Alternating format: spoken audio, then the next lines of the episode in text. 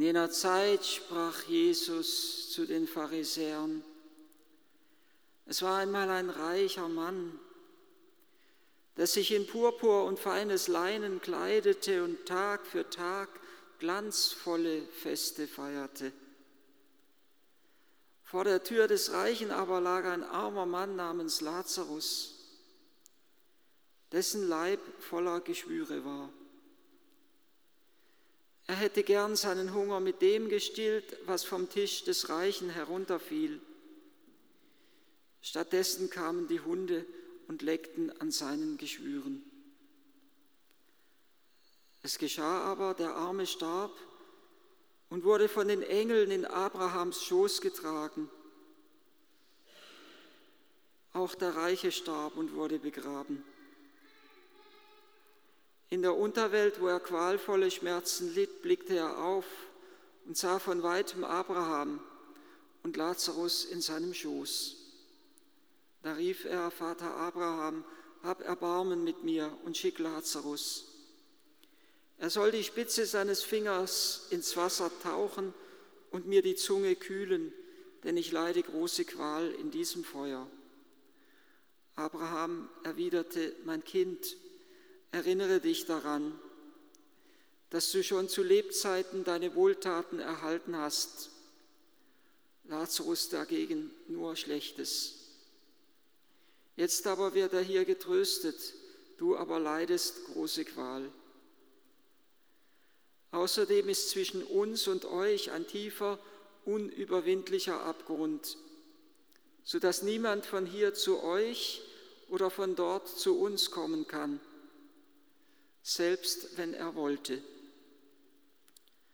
Da sagte der Reiche, dann bitte ich dich, Vater, schicke ihn in das Haus meines Vaters, denn ich habe noch fünf Brüder, er soll sie warnen, damit nicht auch sie an diesen Ort der Qual kommen. Abraham aber sagte, sie haben Mose und die Propheten, auf die sollen sie hören. Er erwiderte, nein, Vater Abraham, aber wenn einer von den Toten zu ihnen kommt, werden sie umkehren.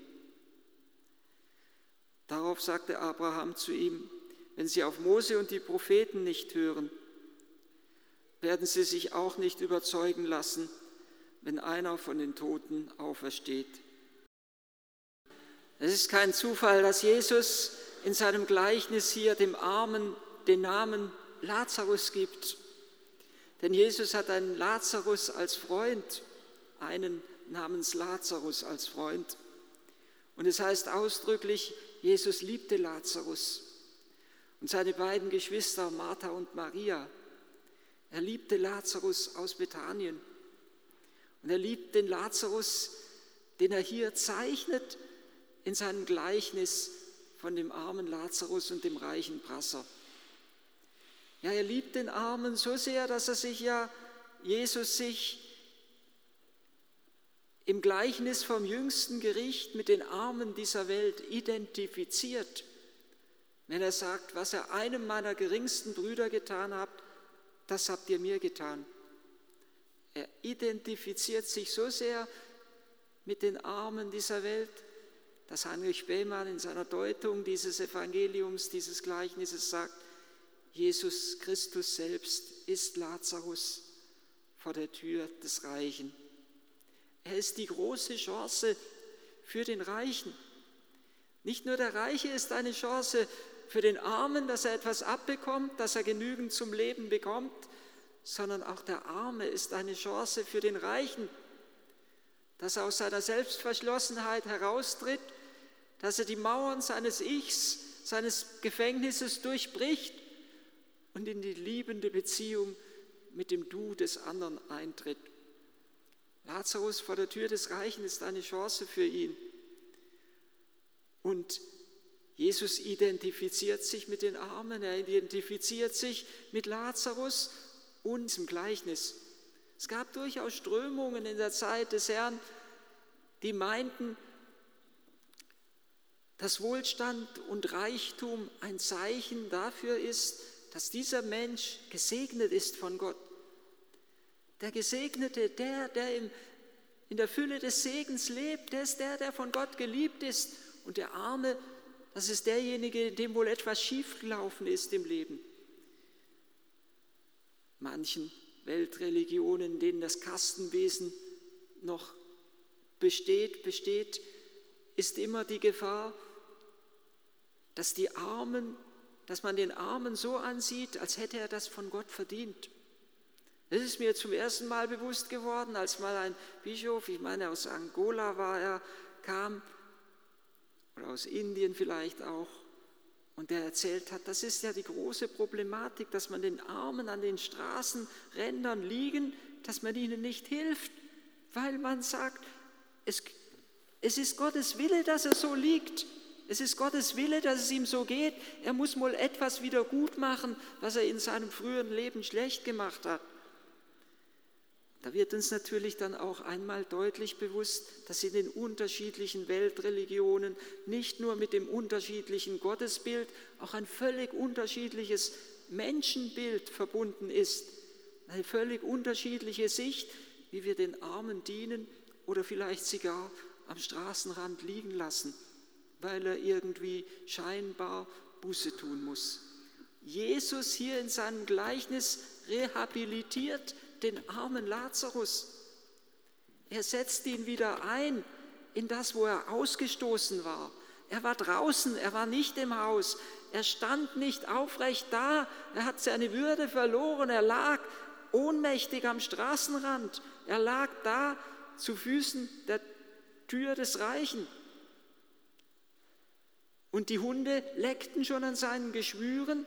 Es ist Ausdruck dafür, dass er vielleicht am Aussatz litt und dann sowieso aus der Gemeinschaft der Glaubenden, aus der Gemeinschaft der Menschen ausgestoßen war. Und indem Jesus jetzt sagt, er ist in Abrahams Schoß aufgenommen, sagt er, er ist nicht mehr draußen, sondern er ist drinnen. Er ist nicht mehr ohnmächtig, dem Tod ausgeliefert, sondern er ist hinübergegangen vom Tod zum Leben, zum wahren Leben in Gott. Er ist nicht mehr ausgestoßen aus der Gemeinschaft der Menschen und der Glaubenden, sondern indem er in Abrahams Schoß aufgenommen ist und indem Abraham der Vater des, der Glaubenden ist, ist er angenommen als Kind, als geliebtes Kind Gottes. Es ist kein Zufall, dass er ihm den Namen Lazarus gibt, diesem Armen. Er ist rehabilitiert und Jesus hat ja einen namens Lazarus auferweckt aus dem Grab. Und da hat er sozusagen bewiesen, dass diese Prophezeiung, die Jesus im Gleichnis Abraham in den Mund legt, wenn sie auf Mose und die Propheten nicht hören, werden sie sich auch nicht überzeugen lassen, wenn einer von den Toten aufersteht, dass diese Prophezeiung wahr ist. So unglaubwürdig sie uns scheinen mag, wenn doch einer von den Toten kommt, wenn doch einer aus dem Tod aufersteht, das müsste sie doch überzeugen. Die Erweckung des Lazarus ist das letzte große, die letzte große Heilstat Jesu, das letzte große Zeichen, das ihn erweisen müsste als den Herrn über Leben und Tod. Aber was tun die Schriftgelehrten, die Pharisäer, die hohen Priester, der Hohe Rat, nachdem Lazarus erweckt ist? Sie beschließen, Jesus umzubringen. Wenn sie auf Mose und die Propheten nicht hören, werden sie sich auch nicht überzeugen lassen, wenn einer von den Toten aufersteht.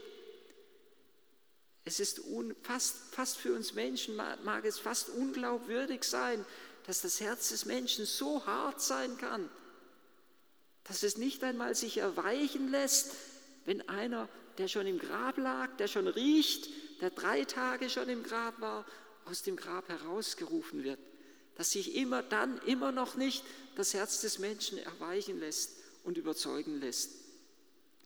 Es gibt offensichtlich eine letzte Verhärtung im Herzen des Menschen, wo der Mensch durch nichts und niemand mehr vom Gegenteil überzeugt werden kann, wo irgendwie etwas wie verschlossen ist. Jesus kann tun, was er will, sie glauben nicht. Er kann selbst einen vom Tod erwecken. Sie glauben nicht. Es liegt nicht an ihm, wenn sie nicht glauben. Er hat alles getan, das größte Wunder gewirkt. Und dennoch bleibt ihr Herz zu.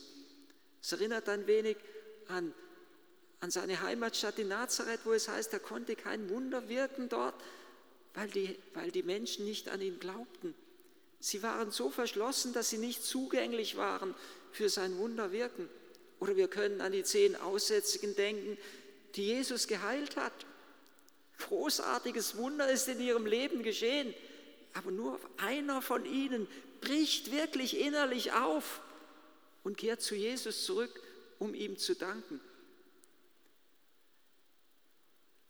Was mich erschüttert, ist dieses Wort, dass sie selbst dann nicht glauben, wenn einer von den Toten umkehrt und dass dieses Wort auf so eine Verhärtung hinweist, die dann das andere Wort, was mich ebenso erschüttert in diesem Gleichnis, als wahr erweist, dass es einen unüberwindlichen Abgrund gibt, etwas, wo das Herz des Menschen so tief in sich selbst verschlossen ist, dass es nicht mehr aufgebrochen werden kann. Es gibt diesen Außerdem, sagt Jesus, ist zwischen euch und uns ein tiefer, unüberwindlicher Abgrund, sodass niemand von hier zu euch und von dort zu uns kommen kann. Und das, das ist ein Wort, das uns zu Recht erschüttern kann, weil es ein Wort ist, das so etwas, so etwas Unüberbrückbares von diesen beiden Seiten zum Ausdruck bringt und scheinbar auch etwas Endgültiges zum Ausdruck bringt. Dieses Evangelium ist uns sicherlich nicht erzählt, um mit dem Finger auf andere zu zeigen. Jesus wird ja einmal gefragt, sind es nur wenige, die gerettet werden? Und Jesus gibt interessanterweise keine Antwort auf diese Frage, sondern er sagt, auf diese Frage, sind es nur wenige, die gerettet werden, sagt er, müht euch mit allen Kräften durch die enge Tür zu gelangen. Es muss nicht deine Sorge sein, ob es wenig oder viele sind, die gerettet werden, auch wenn uns das Heil jedes Menschen am Herzen liegen mag. Aber deine Sorge muss es sein, dass du selber durch die enge Tür gelangst, dass dir eben nicht das passiert, was dem reichen Prasser passiert ist, dass es sein Herz so sehr verhärtet ist, dass es wie ein Panzer ist, der nicht mehr zugänglich ist für die göttliche Barmherzigkeit.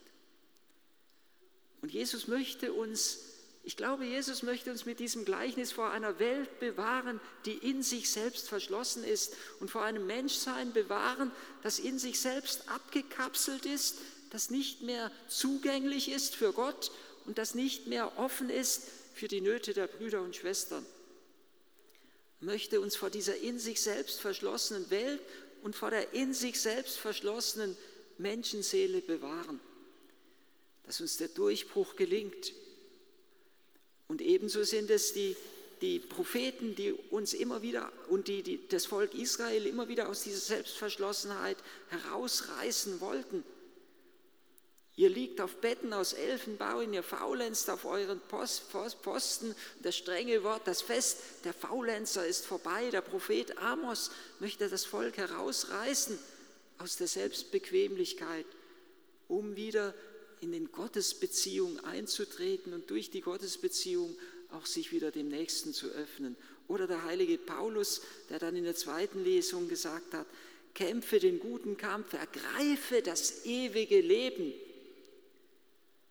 Und das ewige Leben, das wird uns auch im Gleichnis vom reichen Passer und dem armen Lazarus deutlich, ist nicht etwas, was wir kaufen können, was wir erzwingen können von Gott, sondern Ergreife das ewige Leben. Das heißt ja, bereite dich so, öffne so dein Herz, dass du von Gottes Herrlichkeit ergriffen werden kannst. Leben, göttliches Leben ist Liebe und Hingabe. Ergreife das ewige Leben, das heißt, ergreife ein Leben, das aus Liebe und Hingabe besteht. Und lass dich ergreifen von der Größe der göttlichen Liebe, von Jesus, der reich war der um unseretwillen arm wurde, um uns durch seine Armut reich zu machen. An ihm wird uns sichtbar, wie weit wir gehen müssen in unserer Selbstentäußerung. So weit, dass wir auch bereit sein sollen, das Leben zu geben für unsere Schwestern und Brüder.